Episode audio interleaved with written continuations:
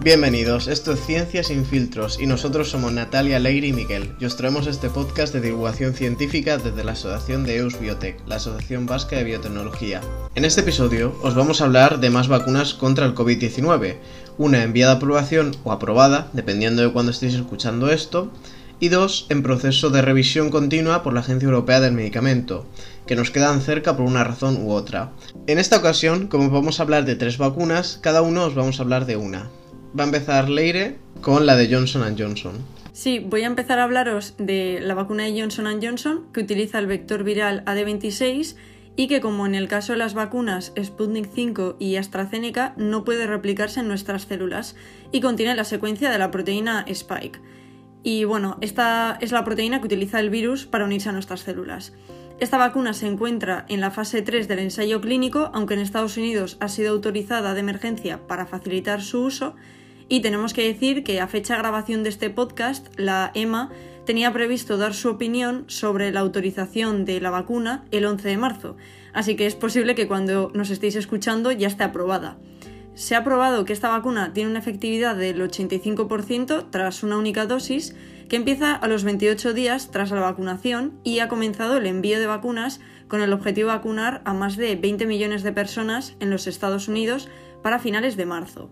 Esta vacuna puede mantenerse a 2,8 grados durante 3 meses o puede llegar a almacenarse a menos 20 grados por unos 2 años más o menos.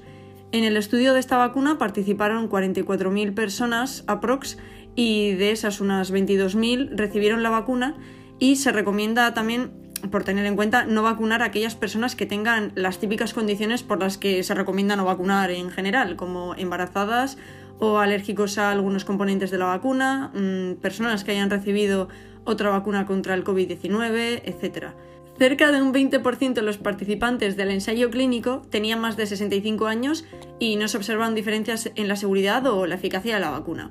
En la página web de la FDA se mencionan como efectos secundarios el típico dolor en la zona del pinchazo, enrojecimiento, dolor de cabeza, cansancio, náuseas y otros efectos adversos más graves que serían consecuencia de una reacción alérgica a la vacuna, como dificultad para respirar, palpitaciones muy rápidas, etc. De entre las vacunas de las que os hemos hablado hasta ahora, esta es la única de dosis única, por así decir, lo que podría agilizar el proceso de vacunación, porque ahorra un montón tanto en el almacenamiento como en dosis en sí. Y bueno, entre algunos ingredientes que tiene esta vacuna incluye el ácido cítrico, eh, etanol, cloruro sódico, etcétera, que básicamente son ingredientes que se utilizan para estabilizar y solubilizar la vacuna. Como hemos dicho antes, se debería comentar con el médico si se tienen alergias, fiebre o algún tipo de enfermedad sanguínea o si se toman medicamentos como el Sintron que aligeran la sangre o si estás inmunocomprometido pero en general es una vacuna que en sí se podría aplicar a todo el mundo y bueno, todavía falta, como hemos dicho, que, se apruebe para que se utilice en Europa, pero de momento así a priori tiene bastante buena pinta. Y bueno, esto ha sido todo un poco sobre la vacuna de Johnson Johnson, pero todavía os tenemos que comentar más sobre las vacunas CureVac y Novavax, así que creo que Natalia va a seguir con CureVac, ¿no? Sí, yo ahora os voy a hablar de CureVac.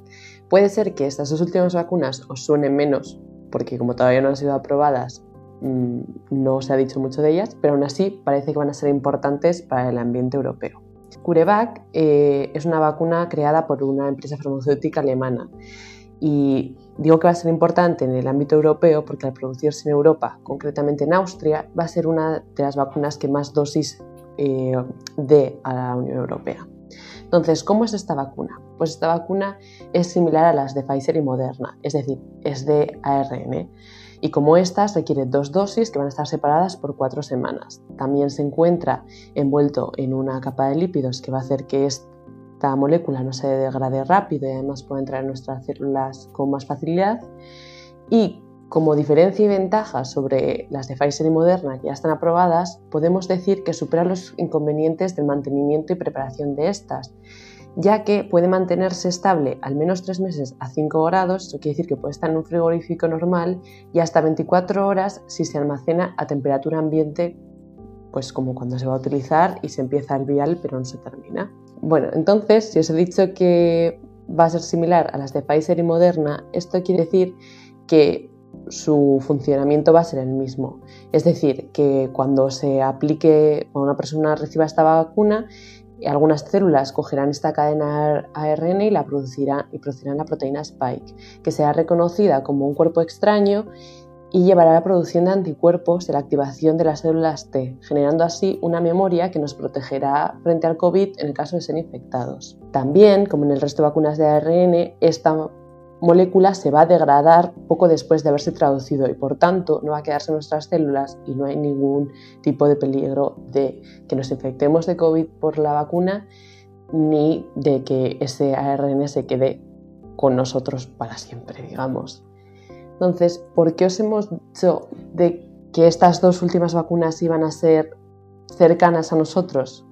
Pues aparte estar en Alemania, que dirás, Natalia, en Alemania mm, no está cerca.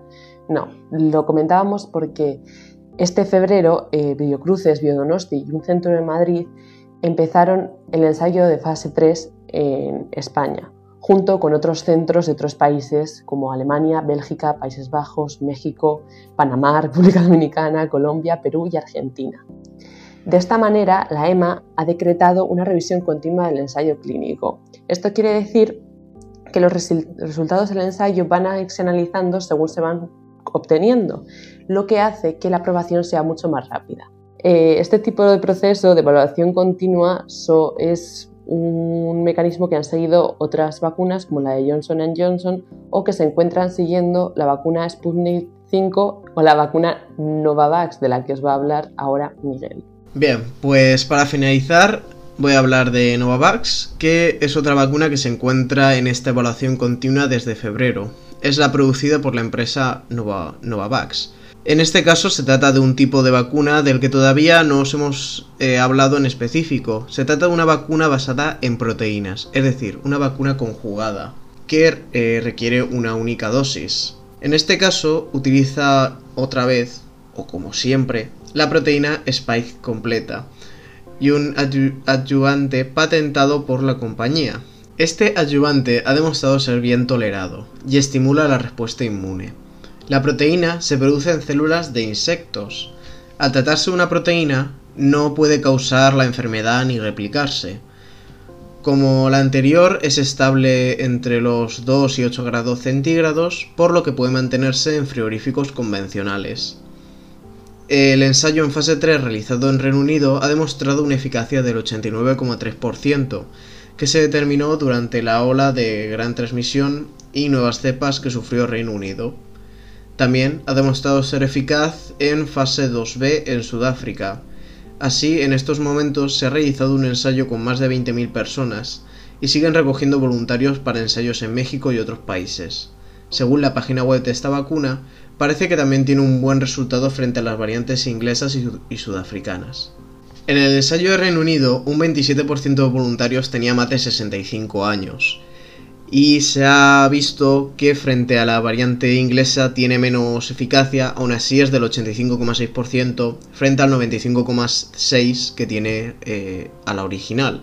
Para finalizar, es de destacar que nuestra ministra de Sanidad, Carolina Darias, prevé que esta vacuna podrá ser aprobada a partir de abril, después de la de Janssen o Johnson Johnson, como prefiráis. Es interesante mencionar que la empresa biofarmacéutica Zendal, con sede en Pontevedra, es la empresa encargada de la producción de esta vacuna, siendo la primera empresa española en producir una vacuna eh, del COVID al completo. Bueno, pues con esta última nota sobre la capacidad de producción de vacunas española, nos despedimos. Como siempre, nos podéis encontrar como arroba biotech en Instagram, Twitter, Facebook y LinkedIn y en la descripción os dejamos nuestro correo electrónico para que nos escribáis para preguntar dudas, curiosidades o si queréis que hablemos de algún tema sobre el que queréis oírnos hablar pero no queréis leer, ahí nos tenéis. Muchas gracias por escucharnos y os esperamos en el siguiente episodio.